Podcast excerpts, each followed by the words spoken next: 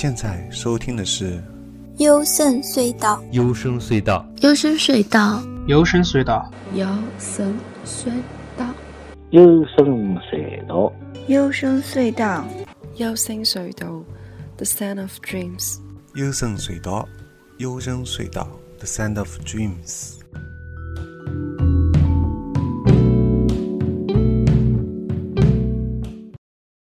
大家好，我是高尔基亚。你现在收听的是幽深隧道。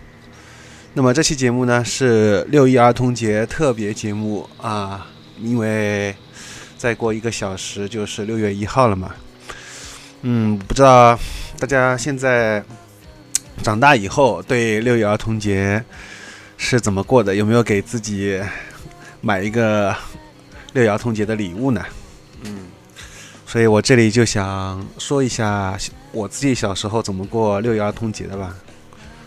呃，首先就是小时候，因为我是七十年代以后出生的，现在基本上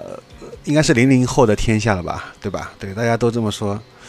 那么零零后基本上也是读中学了，那么应该是一零后，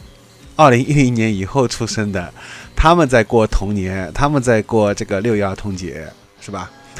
那么先说一下我小时候吧。我小时候七零后，那我的童年就是在八十年代，一九八零年到一九九零年之间，是我那会儿在过儿童节。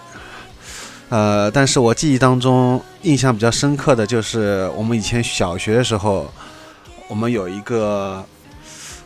全校组织的活动，大家就是。在每个班级里面放很多玩具，有一些模型啊什么的，然后大家用最快速度去把各种项目完成，搭一个模型也可以，或者有的是回答一些问题什么的，反正把这些每个教室都有一些不同的活动，然后你完成一个活动就可以拿到一个什么盖一个章还是什么东西，然后可能也肯定发一些什么票子，然后最后你拿这些票子。啊，多少多少张可以换一支笔？多少多少张可以换一本本子练习本？啊，就是这种奖励吧。反正基本上小学的儿童节六一学校里组织的活动就是这样。那么就是对发一些文具用品呗。然后还有一个印象特别深刻，就小时候在家里面看电视，因为平时呢动画。都是只有在那个晚饭的时候六点多以后，对吧？有放，嗯，放的不是没有一天在放，但是六一儿童节那一天，就是中央电视啊什么的，很多电视，还有我们上海自己的电视，都会一整天放很多的几个小时连着放很多的动画片。那我小时候印象比较深刻，特别喜欢的，呃，一个是《西月奇童》，一个是《天书奇谭》。我不知道现在大家是不是有人知道这两部动画？应该说可能八零后会印印象会比较深刻一点啊。《西月西月奇童》只拍了上集，然后隔了二十年以后，二十年以后才拍了下集，对吧？是一九八四年拍的，但是我是我心目中的 number one，我最喜欢的一部动画。我小时候啊特别喜欢看动画，但是唯独对这部动画。印象特别深刻，可能因为他上来太虐了，就小时候觉得这部动画怎么跟其他的主旋律的那种动画不太一样，而且他就只拍了上集嘛，一直吊了胃口啊，吊到你最后自己都变成了 成年人了，结果他的动画还没还没有拍出来是吧？都已经开始上班工作了，都都还还还没拍拍出来，隔了二十年以后都，当然很多人也为了情怀，就是不会去看下下下集。我自己也没有看下集，然后上集《七月启通》的上集里面，印象最深刻就是那个，就这么一丁点儿，就有这么一丁点儿，对吧？霹雳大仙在他身上慢慢变成一块一块大石头，相信是大家印象最深刻的这个段落。还有就是一个开头嘛，反正他就是要去救他的妈妈啊。反正小时候说到救妈妈，就想到后来那个日本的一部动画啊，那个那个找妈妈的。呃，你流浪记对吧？啊，那部动画也是很虐，而且是明明是个儿子，但是大家都很喜欢，无论是中国还是日本，都喜欢找一个呃女性年找一个姑娘来配配儿子，好像就成了一种，就是包括一休也是吧，大家都好像就是成了一种，就是大家都默认的规则了，所以造成小时候大家对这种动画里的小男孩印象深刻，就是都是像小姑娘在说话那种感觉，是吧？然后再说到六一儿童节，好像没有什么收到父收收到过父母的礼物啊。记忆当中有一次好像，对，有有收到过那个，呃，遥控的汽车玩具。然后因为我的小舅舅很早以前去广州了，然后他离开上海去广州嘛，所以他在那边，广州那时候广东啊，就是是领全国之风气潮流之那个主。最最厉害的一个地方，他什么东西都是从广东那边可能带带进来，所以那时候就是我爸正好去广州啊什么的，然后带了一个回来以后带了一个遥控的小汽车啊，但是其实他那也就是发发光，他好像啊装电池的，没有没有遥控的那种东西，就只能装电池，然后它自己开一段发发光一样，就是说不能有遥控的。我小时候特别想要有一个遥控的汽车。这是我很想要的六一节儿童礼物，但我从来没有收到，这是我整个童年遗憾。还有一个遗憾就是变形金刚的玩具，因为变形金刚当时真真的很贵，非常贵。然后我印象特别深刻，就是在我家那个那个，我我们这边有一个商店，它那边有比较多的变形金刚玩具，然后那时候也没有这种什么自由可以挑选，就是都有玻璃柜台嘛，然后就眼巴巴的每次。而且有很多人，当然都是大家长带着孩子啊，站在那个柜台前面，然后 大家就挤在那边看啊什么的。然后去了几次，但是我爸带我去了几次，但是都是只能看看啊，不不舍得买，因为它实在太贵。然后所以小时候一直从来没有真正玩过一个变形金刚的玩具。然后那时候还有小时候的话，就是比较。啊啊！顺道说到变形金刚，就说一下吧。就是反而长大以后啊，我看到有一些也是跟我年龄差不多的，就是七七年以后出生的，包括八零年初的那些人，他们长大以后都后来自己就是工作了，有收入了，都是立刻先给自己买玩具。有的人也会买变形金刚啊，买了而且挺多的。但是我我小时候真的特别渴望，而且就是。当时可能也有这样一个愿望，觉得自己以后长大了，如果自己变成大人了，一定要买一个变形金刚。诶，但是不知道为什么，等到自己真的有能力买变形金刚的时候，我倒不会去买了，好像已经彻底的对变形金刚这个玩具失去了兴趣，失去了一种热情。我不知道这个算是一种成长呢，还是一种什么？反正就是。就是没有了，彻底没有了，这种激情已经没有了。只有在你小时候的时候，会特别的渴望。然后我不知道女孩、小姑娘是怎么样，反正男孩那时候大家就是都很希望有这个东西。然后还有嘛，就是我记得印象很深刻的就是，因为小时候也比较喜欢看漫画、动画，其实是小人书了，小人书。但是我小时候因为看到那个就是阿童木嘛。还有那个森林大地，当时在电视台有播放，啊，我对这两个日本动画比较有关注。然后当时在新华书店里面，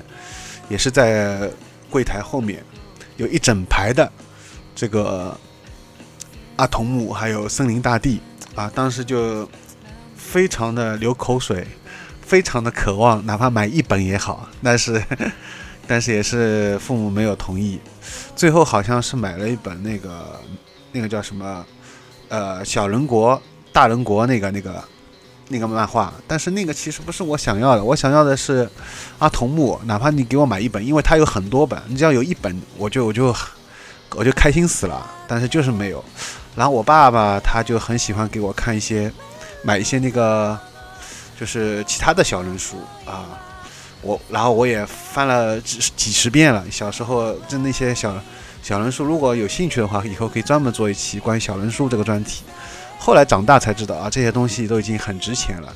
嗯，但小时候真的是基本上就差不多吧。其实大家童年小时候觉得都差不多。还有就是一个粘纸，小时候喜欢玩那个贴纸啊，就是然后当时记得有一些日本动画，呃，还没有上映之前，那个贴纸先出来了，包括像那个《圣斗星矢》啊什么的，只是我记得印象很深刻啊。当时我缠着我爸，他又给，因为小时候我特别老喜欢哭闹，老是要我爸给我买玩具啊什么的，每次从这边跑到上海市区那个以后去见我奶奶的时候。在那个双休日的时候，总要他们要逛一次那个，那个叫什么什么四个字的，在那个叫什么的市场，在那个城隍庙旁边的一块什么市场啊。现在老了，记忆力不行了。然后我特别讨厌那个地方，但是那个地方 有一些卖玩具的地方，然后经常看到那些就走不动了，就特别哭啊闹啊。然后我爸就特别讨厌我这一点啊。呃，但是最后也可能拗不过，然后每次都会买一个，但是最想要的玩具还是没有得到啊。然后买了一个塑料小冰人，其实塑料小冰人这个东西也挺贵的。那时候在九十年代初啊，八十年代末的时候，相当于那时候四五块钱一袋，那相当于也就是至少现在的七八十、一百一百多块吧。反正就是挺特别贵啊，当时印象中是特别贵的一个东西。但是有时候去外婆家什么的，反正是去奶奶家，老是缠着，就因为特别无聊啊，在那边也不能看电视，大人们就搓麻将嘛。然后我也没有什么小孩子跟我一块玩，小时候所以特别讨厌去外婆家里。然后奶奶家可能还好一点，然后外婆家就特别的无聊啊。然后因为有时候外婆还批评我，呃，我外婆不是很喜欢我。我奶奶可能会比较宠我啊，然后所以说 小时候又特别去讨厌去外婆家，那印象很深刻，就是有一次实在我爸又熬不过，又给我买那个一袋塑料小冰人，那时候都将近快要读初中了吧，对，所以我爸那时候他就说：“哎呀，你那么大了，现在都已经那么大了，你还在玩这个东西。”他是一种非常伤人自尊心的一种很严厉的口吻在讲，其实他。我爸，因为他也只有小学文化水平，其实他也不知道该怎么去。他觉得你这个事情是做的不对，但他没有办法去说服一个孩子，让他这个或者引导一个孩子去一个比较有创造性的一个玩具活动。他就觉得他，他就觉得头很疼，他就看到，哎呀，你怎么又要买玩具了，是吧？他没有一种引导性的东西，他就是。怎么讲呢？这个这个就是又涉及到教家庭教育问题了，因为小时候自己也反思一下，现在长大以后觉得小时候自己的确做的很过分，但这个过分的这个呃根本原因，一方面是因为那个占有欲，对吧？对玩具的占有欲，还有一个方面，还有一个最根本的，没有人跟我玩，我只能跟玩具互动啊！大家可能都有这种独生子女嘛，都有过这种体验，对吧？小时候也没有什么玩伴。所以一般都自己拿着玩具，然后自言自语啊，就是自己像导演一样拿几个玩具在说话，就是这种东西。所以，所以就是说小时候的玩具还基本上就这些，塑料小兵人啊，泥土啊，啊对，还有玩泥土。当时就是我们那会儿就是因为那时候也没有什么电子产品，没有互联网，手机什么都没有。啊，电视节目里面也就翻来覆去就那东西，没什么可玩。大家玩最多的就小朋友跟小朋友在一块，除了追来追去，还有一个就是大家在外面玩泥土，拿一把刀在泥土上面割一个田字形啊，然后再把这个刀翻翻上来翻下去啊。现在想想好像其实的确有挺危险，但是那时候就流行玩这个。但是我基本上因为我从小就是一个很孤僻的人，我基本上没有任何跟小孩子能成为朋友。从幼儿园开始，一直到可能初中，后来好一点，所以就是小学阶段没有什么朋友啊。唯一一个很好还不错的，但是后来有两个带回家带回家来玩以后，都是遭到了父爸爸的反对。我就是我父母，他们一直很反对我跟别的小孩在一块玩啊，有很多原因，不知道别的父母是怎么教育自己的孩子。然后，所以当时我。隔壁邻居家有一个孩子，啊，他好像年龄比我大个两岁左右吧，一个一个男孩，然后我挺喜欢跟他玩啊，应该有两个孩子对，隔壁两两家邻居有两都是两个男孩，然后年龄差不多，而且你也知道，就是如果大家看过那个贾樟柯那些之前拍的电影，就是对那种国企中石化、中石油啊，因为全国都有石化嘛，对吧？到处都有石化，什么什么石化，什么什么石化，对这种大型国有企业里面，应该有这种共同的这种感受吧，对吧？所以就是大家都是等于像是职工子弟，平时父母也不在家，放学了然后只能挺无聊的，就是。所以难得邻居家如果有孩子在一块，年龄差不多，就挺挺想要一块儿在玩的。但是结果，呃，特别是暑假的时候，啊，两个月的时间，结果结果就是白天稍微玩一两个小时，啊，我父母就不让我跟他们再继续玩，一定要让我回家。就他们情愿觉得你孩子一个人在家里无聊也好，但是他们就不希望你能跟。其他的哪怕是邻居家的孩子在一块玩，他们可能因为怕发生什么争执啊，万一吵起来啊什么的麻烦，他们讲哎呀就少少一点事情，就是我不知道这是中国人传统的一种观念，还是说那个年代这种人，就是他们就是特别传统和保守，我觉得啊也比较可能出于安全吧，可能已经因为经过经历过很多动荡，他们情愿就说把自己封闭起来，孤独一点也好，寂寞也。孩子啊，寂寞啊，什么都无所谓，就无所事事，哪怕只是这样很无聊的消耗时光都好过。万一出什么事情，对吧？就是不要出事情，安全第一，这是他们想要的一种结果。然后后来就不用再讲了，后来就是八位机开始出来以后，那那个时候大家就开始，但是我觉得八位机也是比现在的怎么说呢？就是多了一个人和人之间的互动吧。真的是无法取代的。现在你看网游、网络游戏，小孩子玩也好，或者是小孩子拿一个拿一个什么那个手机啊，或者拿一个 iPad 在看什么东西也好，西瓜视频之类的，都已经是没有人和人之间的互动了。那小时候，哪怕是八位机刚出来的时候，就任天堂 FC 初代的初代机的时候。刚出来的时候，那那会儿大家都拿电视上面，然后两个两个人甚至全家，你跟你跟你爸爸对吧？反正只要两个人都可以双打，他那些有双打游戏，坦克大战啊什么，大两个人就，因为我之前也做过节目里也讲过，啊，就那个时候都有人和人互动的，可以一块玩的，不像现在就是说变变味道了。这个要么就是单机版一个人的，要么就是变成网游，而且网游是占据中国的主要游戏市场。那所有的人都是对着电脑，呃，人和人之间互动比较少，所以我最近看到那个吃鸡啊，这个《绝地求生》吃鸡里面，很多人发的视频都是一些什么中国的 UP 主，然后遇到了一些日本的妹子，然后在里面，然后用日语聊天什么的那些视频，我觉得就是说有觉得挺有意思，就是说能。找到一种好像人和人之间互动了，因为这个游戏吃鸡实在太火了，所以才就是说有这种可能，就是你们可以语音的时候会可以会有聊天。其他游戏一般因为也没有什么，特别是如果大家玩那个啊主机版的这种联网的游戏，不是 PC 版的话，那就基本上没有什么人在里面讲话。你就算连上去啊，也都是一些。欧美人对吧？就不可能遇到日本人在讲，嗯，所以没有什么可以沟通的，说的喉咙都哑掉了。那么现在时间也差不多了，快二十分钟了吧？好，就回顾了一下六一儿童节。我不知道大家现在或者说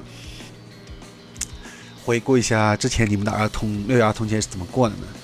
也可以在节目下面留言。啊，我们的节目的微信订阅号是搜索“优声隧道”，我的个人微信号 G O R G I S，然后在荔枝 FM 和 Mono 还有网易云音乐有三个平台，好吧？那么本期节目就到此结束啦，拜拜！那最后还是要祝大家六一儿童节快乐！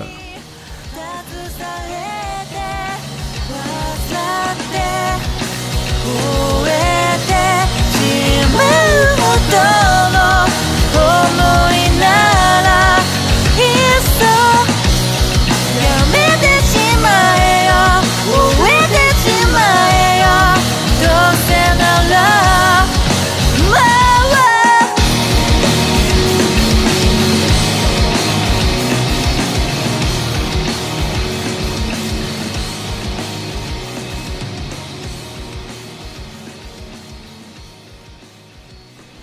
好，恭喜你发现本期节目的彩蛋。然后我这里想谈一下，其实六一儿童节不在于一那一天的快乐，而是在于，而是在于，我一直强调是在于平常除了节日以外的，你是不是感到快乐？这是很重要的一件事情。我一直是更看更看重节日以外东西，比如说像男女朋友之间，情人节以外，你们俩是不是感到幸福啊？是不是感到很开心、很甜蜜啊？所以说，我就想到我小时候童年的话，最想要的就是没有一个能学画画的一个机会啊。小时候特别喜欢画画，把家里墙壁上也画的到处都是，把我奶奶家也画的到处都是。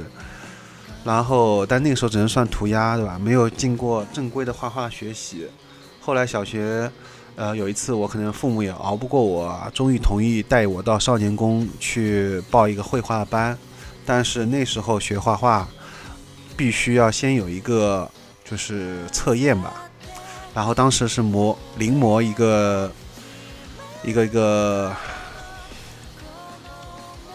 毛绒玩具还是什么东西，结果我就是随便画了一下，我以为无所谓的，我以为他们更看重的是一种创造力，但不是的，我太天真了，太傻太天真。啊，他们就说不行啊，你这孩子对细节把握不好，因为他们觉得你皱褶啊一些地方都没有画出来，所以那我父母就认定我没有画画的这个天赋，他们就没有带我再后来去尝试。呃，但是还有一个很重要原因，他们也觉得没有必要，因为他们不想花钱。我父母其实他一直觉得，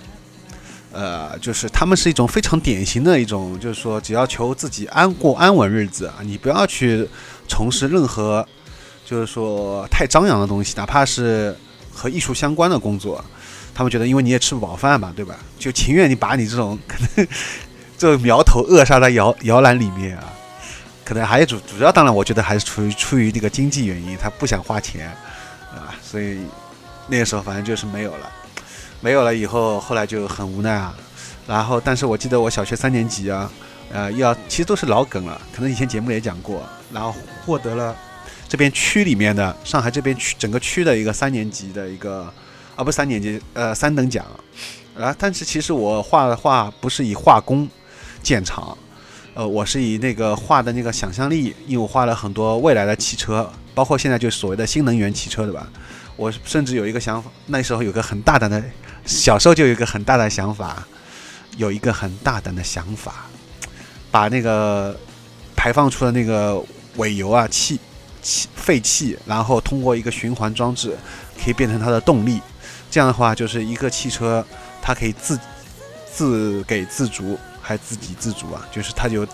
根本不需要一个能源提供了。或者说一开始你给它的一点能源，像一个永动机一样，他就永远可以给自己啊创造这个动力了，比那个现在那个电动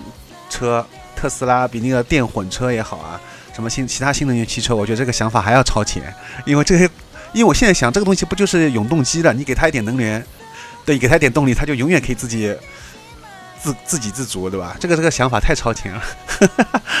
然后小时候就是反正特别喜欢这种科幻啊、想象力的东西，所以有人说这个东西好像是天生的，呃，的确是天生。还有一点可能因为我爸小时候给我看那个《少年科学》啊、《儿童时代》啊这些杂志。那些东西，报纸啊、书啊什么的，我爸因为小，他以前好像还蛮喜欢看书什么的。他反正他长大以后可能松了，因为在现实方面他遭受了很多挫折啊，没有升官，没有发财，所以，所以他一下子对现实特别的冷酷、绝望的现实有了清醒的认识，他就彻底的抛弃了所有的文学啊、拉二胡啊这些。一个文艺中青年的一个发展的一条道路，从此也把我想把我带上这个条更现实的道路，但是我却又步了我爸的后尘，我仍然受受我父母的熏陶，因为我父母都比较喜欢写东西，在文笔方面比较比较厉害，特别是我爸爸吧，所以嘛就是对文学从小也很喜欢，加上画画，但小时候还最喜欢还是画画，所以很可惜